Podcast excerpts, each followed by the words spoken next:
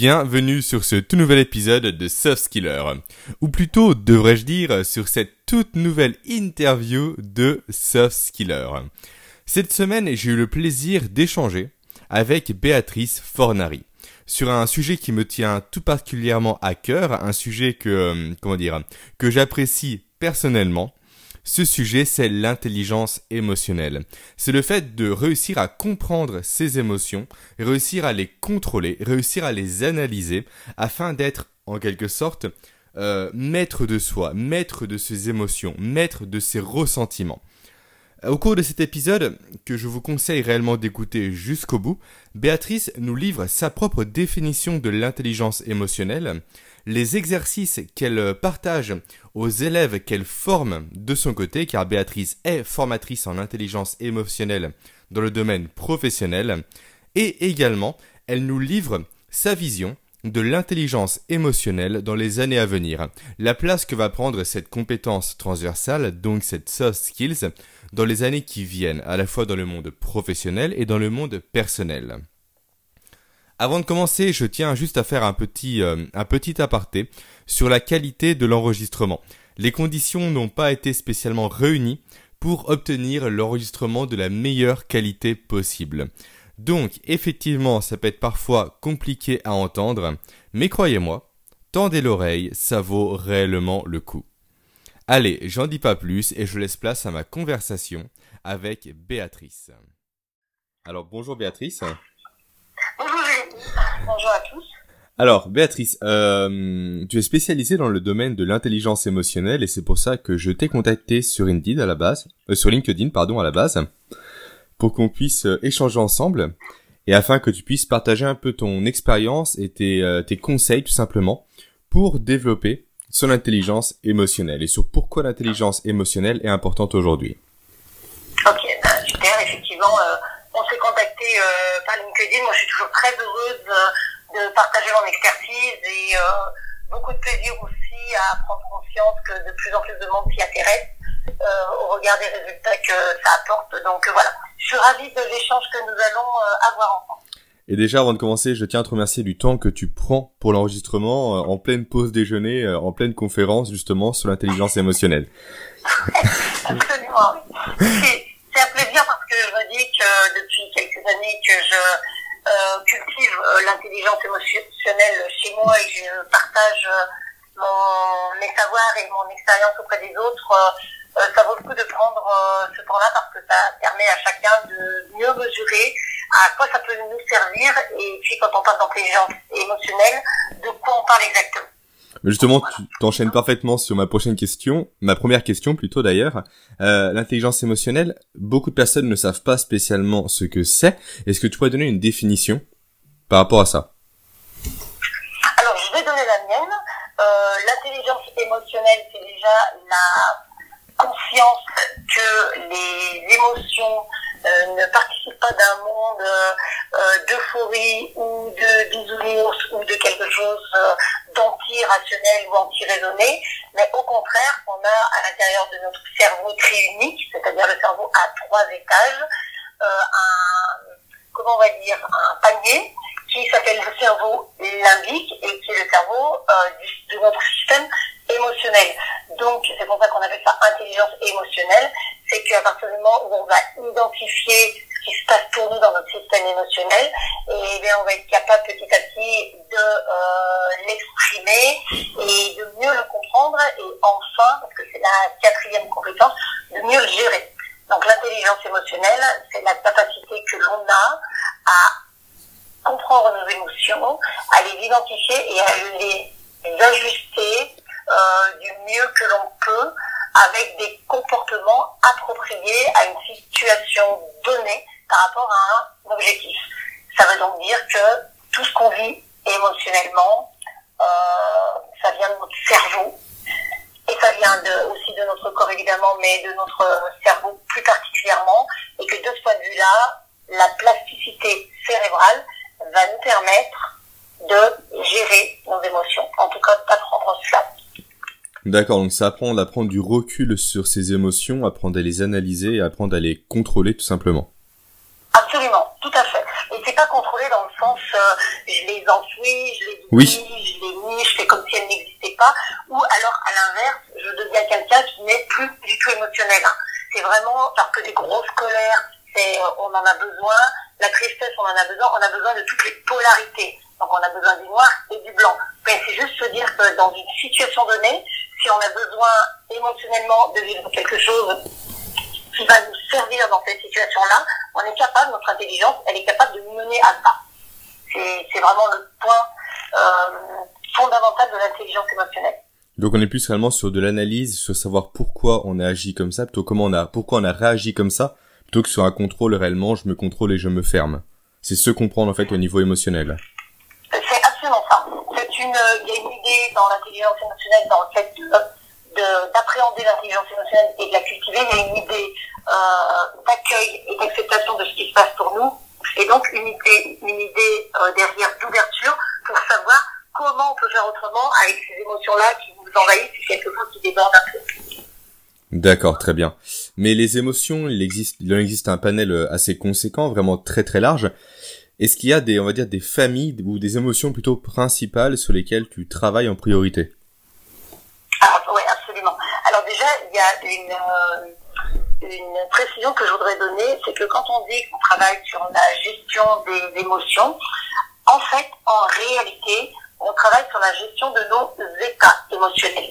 Du coup, je m'explique, quand tu euh, demandes s'il y a des émotions prioritaires et primaires, oui, les neuroscientifiques en ont démarqué quatre, qui sont la joie, la colère, la tristesse et la peur.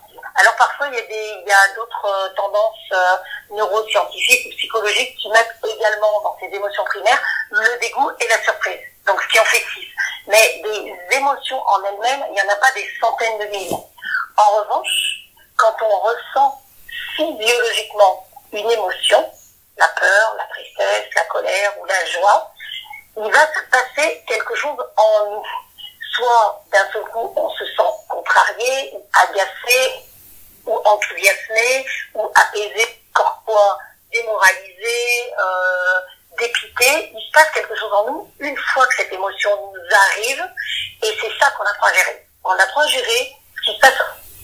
Parce que par exemple, tu vois, pour toi, Jérémy, admettons tous les deux, on était dans une, euh, on, on reçoit juste avant de commencer cette interview, on ressent de la peur, ok Mhm. Ça, c'est l'émotion qu'on va recevoir, toi et moi. Admettons, ça dépend de notre système, mais partons de cette hypothèse-là.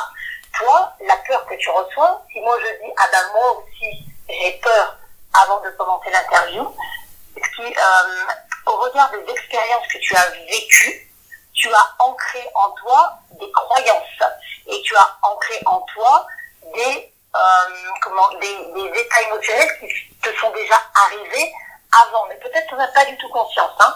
Et du coup, quand la peur, là, ce stimuli t'arrive de l'extérieur et t'impacte physiologiquement, peut-être que quand tu débutes l'interview, tu as un petit peu chaud, ou peut-être que tu as un peu les mains moites, ou peut-être que tu trembles un peu. Bon, bref, tu as quelque chose de physiologique. Ce qui t'arrive là, ton cerveau, ton système de pensée, il l'analyse et il dit Ah, tiens, il lui est déjà arrivé ça avant. Et selon les résultats de ta précédente expérience, s'ils ont été positifs pour toi ou négatifs pour toi, et ben cette peur-là, elle engendre à l'intérieur de toi un état émotionnel. Et si par exemple les résultats précédents de précédentes interviews, ils ont été plutôt négatifs, et ben la peur qui va t'arriver avant de commencer l'interview, il est possible qu'elle génère chez toi un état émotionnel d'angoisse ou euh, euh, un état émotionnel de panique ou quelque chose comme ça. Peut-être Mhm. un 1 sur 10, peut-être un 9 sur 10. Et c'est ça qu'on va apprendre à gérer. Et donc c'est ça qu'on va identifier. Parce que la peur, tu l'auras toujours toute ta vie. Bien La tristesse aussi, la joie aussi. En revanche, la capacité que tu vas développer à euh, gérer ce qui se passe en toi quand la peur arrive, ça, tout le monde peut le faire et ça, on le fait avec le cerveau. D'accord, très bien. Super. Donc, euh, il y a quatre émotions primaires qui sont les mêmes pour tout le monde, sauf qu'on a tous une manière différente d'intégrer ça en nous et de le vivre en nous et du coup de manière différente aussi d'apprendre à le gérer. Et ce que tu me dis se rapproche beaucoup de la notion d'ancrage qui est développée en PNL. Oui, absolument. Mm. Absolument. Euh, je pense de toute façon, étant dans euh, la paix, euh, que différentes techniques, il y a différents outils qui peuvent nous amener au même résultat et que euh, l'intérêt et l'avantage pour chacun d'entre nous, c'est euh, de pouvoir connaître quelques-uns de ces outils-là pour comprendre lequel est le mieux adapté à ce dont on a besoin, nous, personnellement. Donc, par exemple, ces outils euh, d'ancrage, effectivement, puisque tout ce qu'on vit émotionnellement s'imprime complètement en nous, on peut les retrouver aussi dans euh, certaines, euh, on va dire, thérapies d'hypnose. Voilà, on, va pouvoir les retrouver un peu, voilà, dans plusieurs domaines. L'intérêt, c'est de comprendre quels impacts ils ont sur nous et comment on va pouvoir transformer avec ces ancrages. Donc, si l'ancrage d'hypnose, pour nous, c'est quelque chose qui ne nous convient pas, on va peut-être aller un peu plus sur les ancrages qu'on voit en PNL, effectivement. Ou un peu plus sur d'autres principes que l'on voit dans, dans d'autres, euh, comment? D'autres domaines. Oui, dans d'autres domaines, absolument, c'est ça. Alors, l'intelligence émotionnelle, comme, euh, comme c'est pas Gestalt ou analyse transactionnelle ou hypnose ou PNL, euh, ça part du principe qu'une fois qu'on connaît le process neuronal, une fois qu'on sait ce qui se passe dans notre cerveau, eh ben, il va falloir qu'on aille chercher des outils. Et c'est un petit peu, euh, une fois que tu sais euh, que tu veux partir en vacances, eh ben, il va falloir que tu trouves avec qui, combien de temps, ou par quels moyens. Ben, c'est exactement la même chose. Une fois qu'on a l'intelligence émotionnelle permet d'identifier le fonctionnement de notre propre système émotionnel et donc de comprendre comment notre cerveau à nous fonctionne. Et ensuite, on va aller chercher les outils dont on a besoin pour réguler ça, pour réguler nos émotions. Nickel. Belle définition en tout cas. Au moins c'est très précis. Voilà. Et justement, comment toi tu es tombé dans le, le bain de l'intelligence émotionnelle? Comment tu as découvert ce domaine qui d'ailleurs n'est pas spécialement encore développé en France? Je pense que c'est quand même encore assez relativement peu connu et comment toi, tu as pu découvrir ce domaine justement là, il y a quelques années en arrière? J'ai découvert ce domaine en faisant des liens entre différentes euh, formations et mon expérience de vie euh, du moment. Donc euh, je vais te raconter ça, mais juste je voudrais préciser que je te remercie de poser ça qu'effectivement l'intelligence émotionnelle, c'est quelque chose qui aujourd'hui n'est pas encore très connu, ni très reconnu, enfin plus reconnu que connu d'ailleurs, parce que quand on, on perçoit les résultats et quand on vit les résultats, et eh ben évidemment ça donne une force reconnaissance à l'intelligence émotionnelle. Et elle est souvent mélangée avec intelligence artificielle, avec intelligence collective, enfin avec tout un tas de choses, alors qu'elle parle d'un principe très spécifique. Alors aujourd'hui, ce qu'on voit beaucoup pointer et ce qu'on entend beaucoup et ce qu'on lit dans plusieurs magazines de management ou autres, c'est euh, les compétences émotionnelles, autrement appelées en anglais les soft skills partant du principe que les personnes qui ont les compétences émotionnelles les plus développées sont à grande capacité de s'adapter à de multiples environnements et que donc ce n'est pas la technique qui prime dans la réussite de chacun. Quand je dis réussite, c'est l'épanouissement qu'on aura euh, d'être allé au bout de quelque chose, l'accomplissement que nous permet euh, d'obtenir une mission. Et donc, euh, quand on réussit quelque chose, euh, l'étude de Goldman, Daniel Goldman montre que seulement 15 à 20% de notre technique et de notre savoir ou de nos connaissances participent de cette réussite et 75 à, à 80% euh, 85% pardon à 80% euh, c'est nos compétences émotionnelles qui nous ont permis d'obtenir nos résultats en termes de bénéfices. Donc du coup, il y a un grand intérêt à euh, viser l'intelligence émotionnelle dont euh, nos auditeurs auront peut-être un peu plus entendu parler sous forme de soft skills, compétences douces, compétences émotionnelles qui participent euh, euh, d'une partie à, au concept d'intelligence émotionnelle. Alors ça, je voulais déjà préciser ça puisque tu l'as abordé. Et moi, ce qui m'a amené à l'intelligence émotionnelle, c'est que je me suis formée à différentes pratiques, notamment au Reiki, qui travaille sur les énergies internes et sur les énergies externes, euh, participant des chakras. Quand j'ai compris euh, comment fonctionnait notre système énergétique en interne, comment ça pouvait impacter l'externe et comment l'environnement extérieur pouvait impacter ce qui se passe à l'intérieur de nous, en termes de fréquence, en termes de champ vibratoire, euh, je me suis reliée à tout ce qui est communication non verbale et euh, tout ce qui est communication non violente. Donc ça, ça a été mes formations d'après.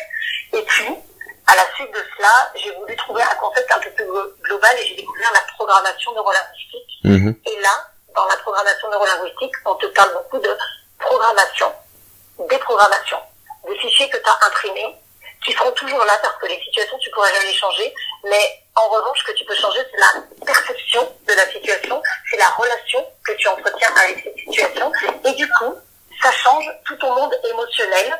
Et euh, ça te fait passer d'une situation peut-être que tu as vécu un peu pourrie, euh, mais ça, c'est juste la manière dont tu l'apercevais. Donc ça générait en toi quelque chose qui te descendait énergétiquement, quelque chose peut-être qui te démoralisait.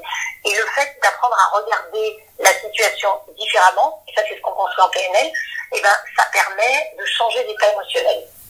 Mais du coup, la programmation neurolinguistique euh, ne m'a pas permis d'aller suffisamment dans le détail de ce qui se passait dans le cerveau.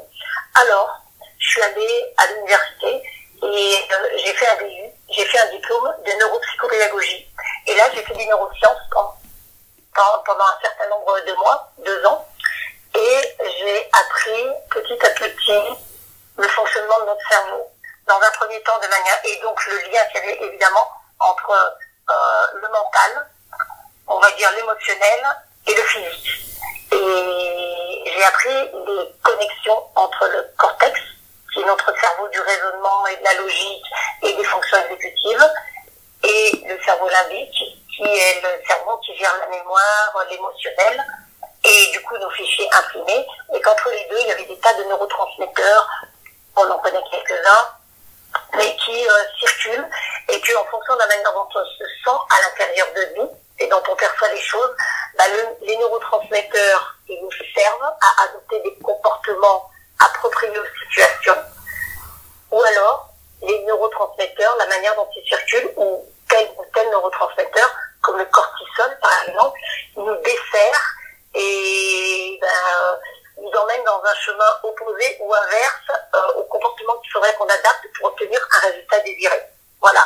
Et donc, et eh ben, ce DU de neurosciences m'a permis de découvrir de manière beaucoup plus approfondie ce qu'était l'intelligence émotionnelle. Et j'ai donc soutenu euh, un mémoire devant les médecins euh, dont la problématique était la gestion des émotions dans les postures professionnelles. Et j'en ai fait mon expertise.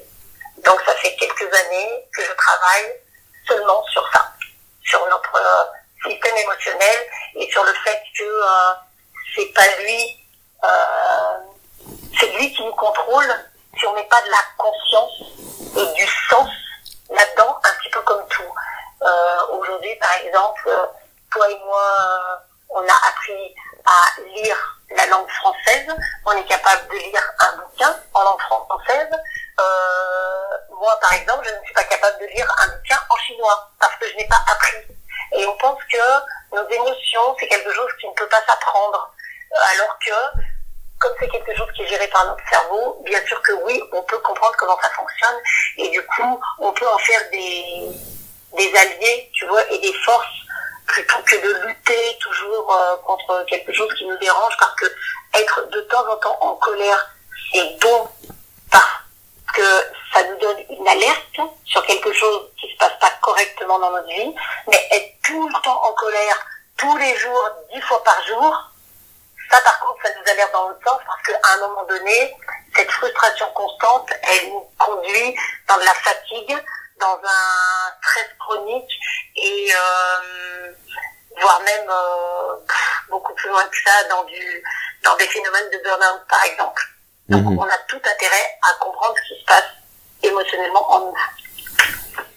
Alors toi, tu as suivi un véritable cheminement qui t'a mené à, à te plonger dans le domaine de l'intelligence émotionnelle. Donc c'est passé par la PNL, c'est passé par, euh, par la reprise d'études également. Mais euh, du coup, est-ce que tout le monde doit suivre ce cheminement-là pour se former? Ou est-ce qu'on peut apprendre l'intelligence émotionnelle en partant de, de zéro aujourd'hui et sans faire toutes ces études supplémentaires, sans passer par tous les, euh, comment dire, toutes les étapes par lesquelles toi tu es passé? Ah oui, absolument. Parce que euh, moi, en fait, là, c'est le cheminement qui m'a amené à comprendre que, en fait, intelligemment, on pouvait euh, gérer nos émotions. Mais bien sûr que oui, il y a des formations. Bon, moi j'en ai euh, cette année pour l'instant, j'en ai pas mis encore au bout du jour. Mais tout ce que je partage là sur l'intelligence émotionnelle, je le aussi en formation. Mhm. Et, euh, et en conférence, par exemple, quand on fait une conférence sur créer des relations émotionnellement intelligentes, c'est toute une partie de l'intelligence émotionnelle. Parce que l'intelligence émotionnelle, elle est basée sur cinq composantes. C'est-à-dire que euh, quand on vient euh, apprendre l'intelligence émotionnelle, on va mesurer que les compétences de identifier ses émotions, exprimer ses émotions, comprendre ses émotions et gérer ses émotions, ces quatre compétences-là, elles tournent sur plusieurs niveaux. Et donc, dans, l'intelligence émotionnelle, on va parler de conscience de soi, de connaissance de soi, de système motivationnel, donc tout ce qui est motivation, de euh, d'empathie et euh, d'aptitude sociale et relationnelle. Donc tout ce qui tourne autour de la communication. Donc tu peux très bien, par exemple, te dire bon, euh, j'aimerais améliorer ma communication, j'aimerais transformer ma communication, ou alors avec mes enfants, il y a un petit truc qui se passe pas bien, j'aimerais mieux comprendre, et venir faire de l'intelligence émotionnelle seulement sur ce volet-là, communication, parce que c'est une des composantes de l'intelligence émotionnelle.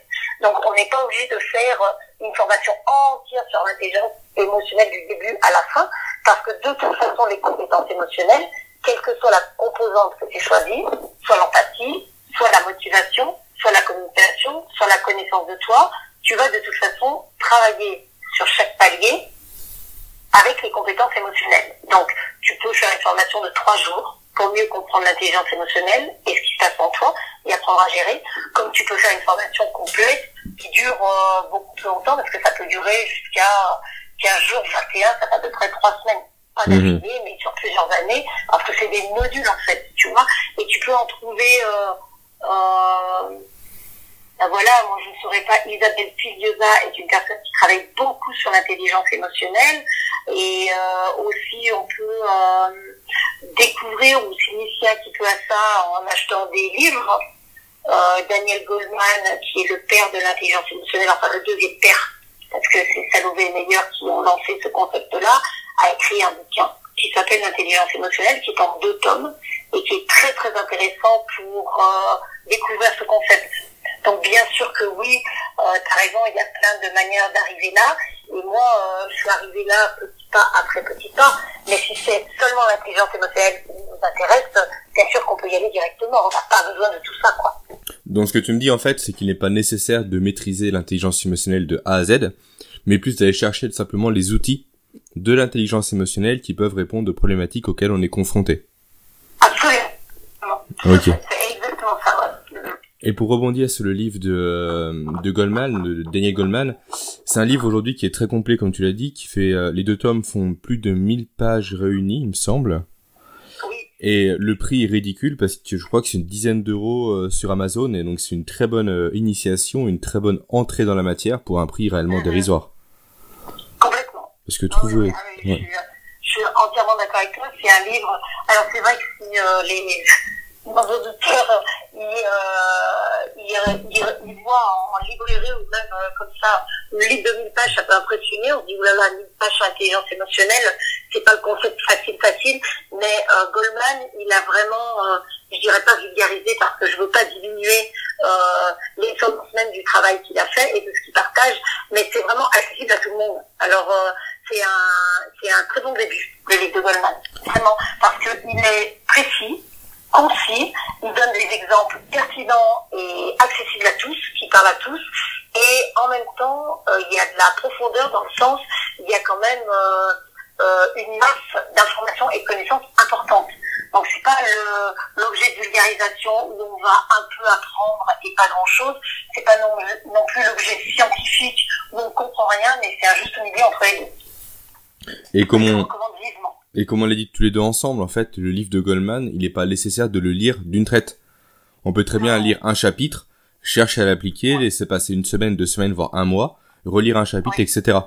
Et je pense que c'est même mieux d'ailleurs de confronter, on va dire, les conseils de Goldman et la vision des choses de Goldman à la réalité, plutôt que tout avaler d'un coup, tout oublier au final, et puis euh, voilà, faire l'impasse sur les conseils qui sont donnés. Donc là, c'est ma vision des choses, en tout cas. Je te rejoins, j'ai rien à ajouter là-dessus. C'est exactement un- une très bonne manière de lire ce, de lire ce livre.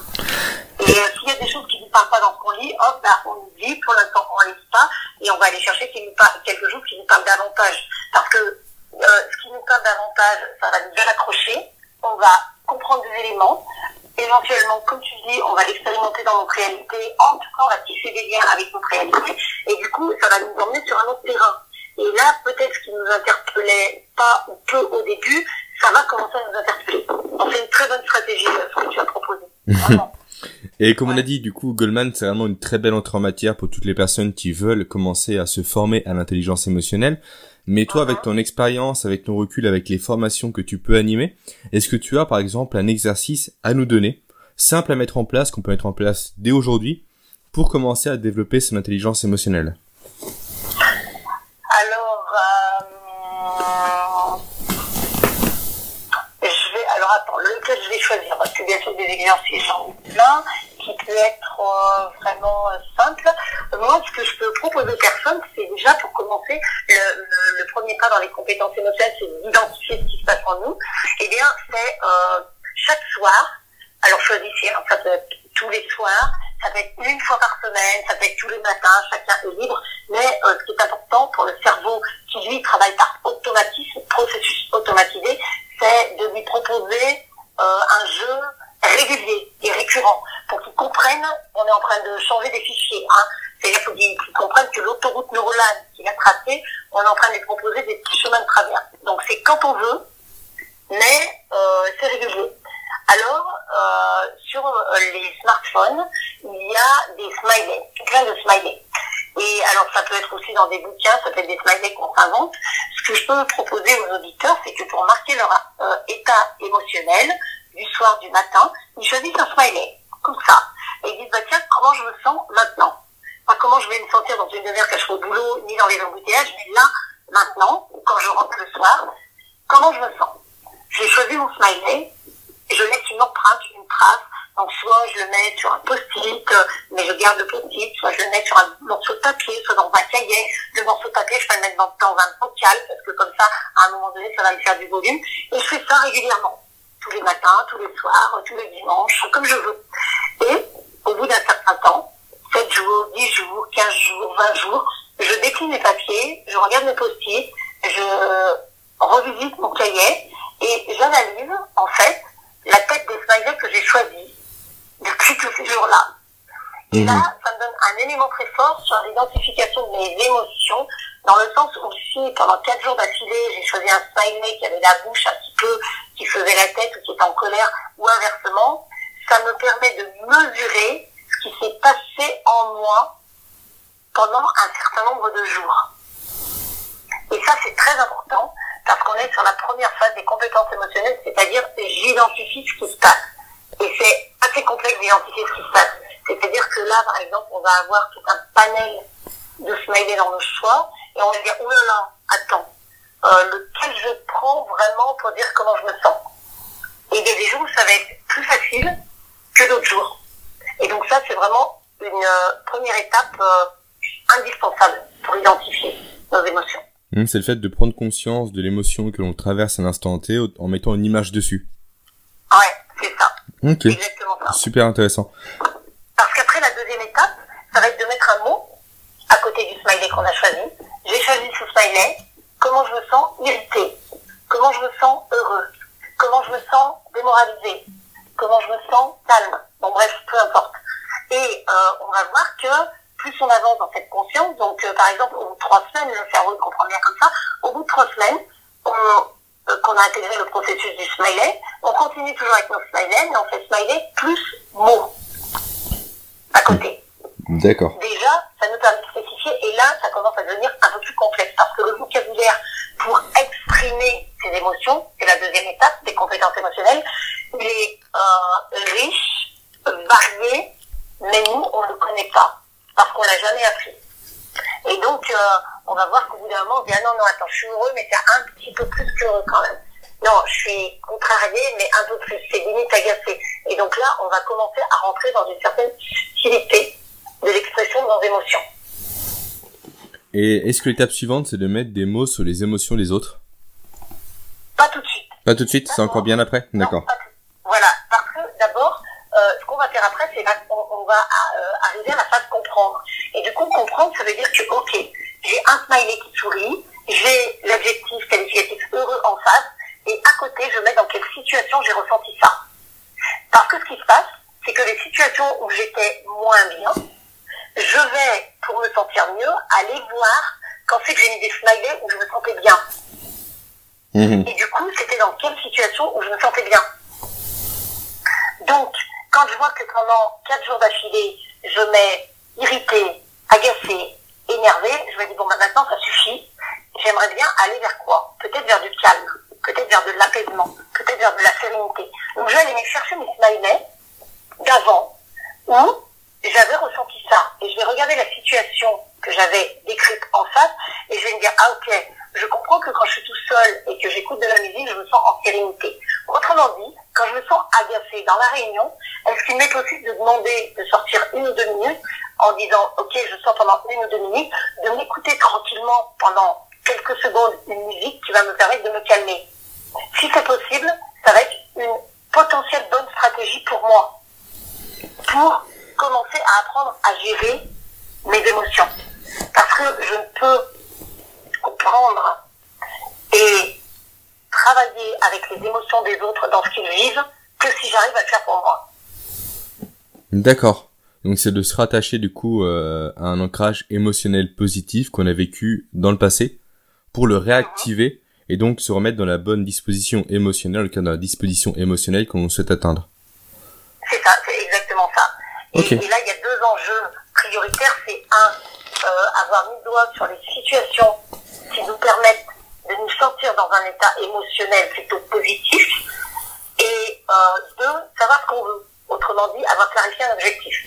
C'est-à-dire que si on se dit, oh là là, je suis toujours en colère, ça m'énerve, ben, ben, forcément, je suis toujours en colère, ça m'énerve, mais qu'on ne sait pas quel état émotionnel on aimerait vivre, Mhm. ça pose un problème à notre cerveau. Parce que notre cerveau, il dit, bah écoute, j'entends que tu que t'en as marre d'être en colère, mais je sais pas quoi faire pour toi. Hein. Parce qu'on lui dit pas qu'on veut, et surtout, on lui donne pas d'image. Et le cerveau ne comprend que les images. Et c'est comme ça qu'on arrivera à transformer. C'est-à-dire que je veux du calme, ok. Dans quelle situation j'ai du calme Quand j'écoute de la musique, peut-être quand je fais 10 pas dans le couloir, peut-être euh, quand euh, je respire l'air de dehors, dans quelle situation, dans quel moment je ressens du calme. Et là, on donne une image à notre cerveau, c'est bien ça le pouvoir de la visualisation en hypnose. Et là, quand on a l'image, même si c'est une image très courte, très euh, pas la grande image du siècle, elle va nous aider à gérer nos émotions. Bah merci en tout cas pour euh, le partage de ces quelques exercices. Merci Avec vraiment. Et euh, dernière petite question parce que je vois que l'heure défile et tu vas bientôt reprendre ta, ta conférence. Euh, Est-ce que l'intelligence émotionnelle est une compétence d'avenir, selon toi? C'est large comme question, j'en ai conscience. Hein. Euh, C'est, oui avec un grand oui. Euh, parce que c'est ce qui est mis en conscience de plus en plus. C'est-à-dire que euh, plus tu vas avoir conscience de ce qui se passe en toi, aussi bien que de ta valeur. hein. C'est-à-dire que en général, on sait ce qu'on est capable de faire. On connaît à peu près nos compétences. On dit oui, ok, moi pour ce poste, je vais réussir à organiser ça, je vais réussir à gérer mon équipe, je vais faire ci, je vais faire ça. On s'aperçoit que plus on a conscience de qui on est et euh, de tout ce qui se passe pour nous, meilleur on est. C'est-à-dire qu'on développe ce qu'on appelle, peut-être dans le développement personnel, notre potentiel, parce qu'on connaît nos ressources. Et bien l'intelligence émotionnelle participe de ce principe-là. Donc plus on va développer notre intelligence émotionnelle et par la suite la cultiver, plus on va être, chacun d'entre nous, quelqu'un, un être complet. Et donc un être épanoui parce qu'on va savoir où on va et on va savoir avec quoi on y va. En Mm. termes de connaissances, donc de savoir, en termes de euh, savoir-faire, donc de compétences, et en termes de savoir-être, c'est-à-dire d'intelligence émotionnelle. Donc moi je pense que oui, euh, c'est un, c'est un, on va dire un concept d'avenir, mais beaucoup plus largement qu'un concept.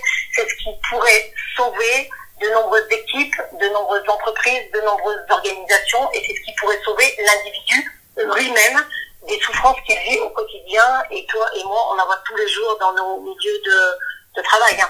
Des personnes qui souffrent, qui sont pas bien, qui savent pas trop pourquoi.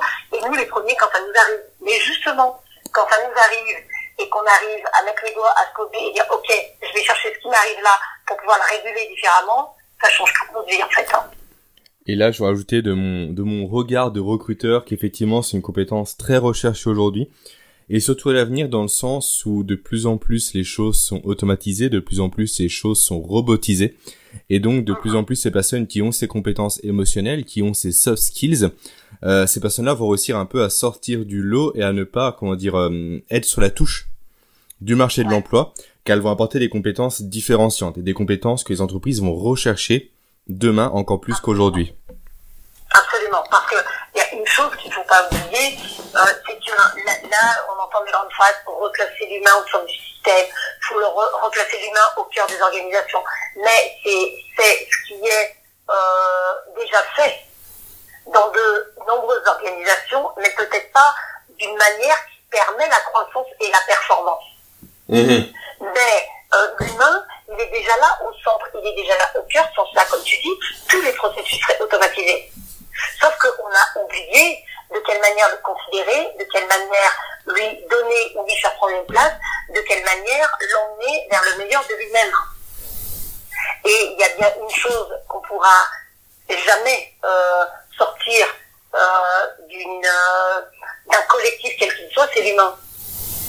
Et donc, dans l'intelligence émotionnelle, il y a tout ce qui participe de notre intelligence individuelle. Et quand on aura construit ça en conscience et en confiance, et que chacun aura plus confiance en lui et plus d'estime pour lui, eh ben, il pourra mieux se relier aux autres et mieux se connecter. Et on passe d'un concept d'indépendance euh, de soi au concept d'interdépendance parce qu'on peut rien faire pour les autres.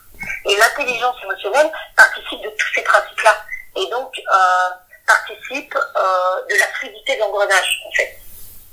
je... je... te rejoins à 100%. Hmm. Je pense que tu as tout dit également. Et eh ben en tout cas, merci Patrice, merci pour euh, cet échange, merci pour la qualité des, euh, des éléments que tu nous as donnés. Eh ben, merci à toi pour euh, ta confiance et puis merci aussi beaucoup de gratitude pour le fait de bah, c'est encore pour moi des graines de plus semées un petit peu autour de moi et peut-être chez chacun et après on arrose voilà avec avec euh, comme on peut, dans la temporalité qu'on peut, dans l'espace qui nous est euh, donné. Mais en tout cas, merci beaucoup à toi pour ta confiance, parce que c'est des sujets euh, un peu particuliers aussi, et, et voilà, ce mérite-là de, de, le déployer, c'est pas donné à tout le monde, donc merci à toi aussi. Voilà. Voilà, c'est le sujet qui mérite d'être démocratisé. Effectivement. Bel après-midi à toi, puis bon courage pour le reste de ta conférence. Merci beaucoup, à très bientôt. À très bientôt, salut. Au revoir. Au revoir. Au revoir. Et voilà, j'espère que cet épisode vous aura plu. J'espère que vous aurez pris autant de plaisir à l'écouter que moi j'ai pris de plaisir à échanger avec Béatrice. Le sujet de l'intelligence émotionnelle est réellement, comment dire, très large. Ça, vous avez pu le saisir, je pense, au cours de notre échange avec Béatrice. Ce podcast, on va dire que c'est plus une introduction à l'intelligence émotionnelle. C'est vous partager ce concept, c'est vous faire découvrir cette, euh, comment dire, cette forme d'intelligence que vous avez que votre voisin a, que j'ai également, mais malheureusement, on n'arrive pas spécialement à mettre le doigt dessus. On n'arrive pas spécialement à se rendre compte que gérer ses émotions, c'est une forme d'intelligence. Et donc, si vous souhaitez aller plus loin, je pense que je vais faire, peut-être pas maintenant, mais peut-être d'ici la fin de l'année, plusieurs podcasts consacrés à l'intelligence émotionnelle, consacrés au fait de développer son intelligence émotionnelle et de comment utiliser les compétences émotionnelles pour, euh, pour se distinguer, pour faire plus, pour faire mieux et pour, encore une fois, tirer son épingle du jeu par rapport à cette société, cette quatrième révolution industrielle qui nous guette d'un coin de l'œil. C'est donc très important. Maintenant, je vous dis à la semaine prochaine pour un épisode classique de Soft Skiller. Excellent week-end à vous, à très vite.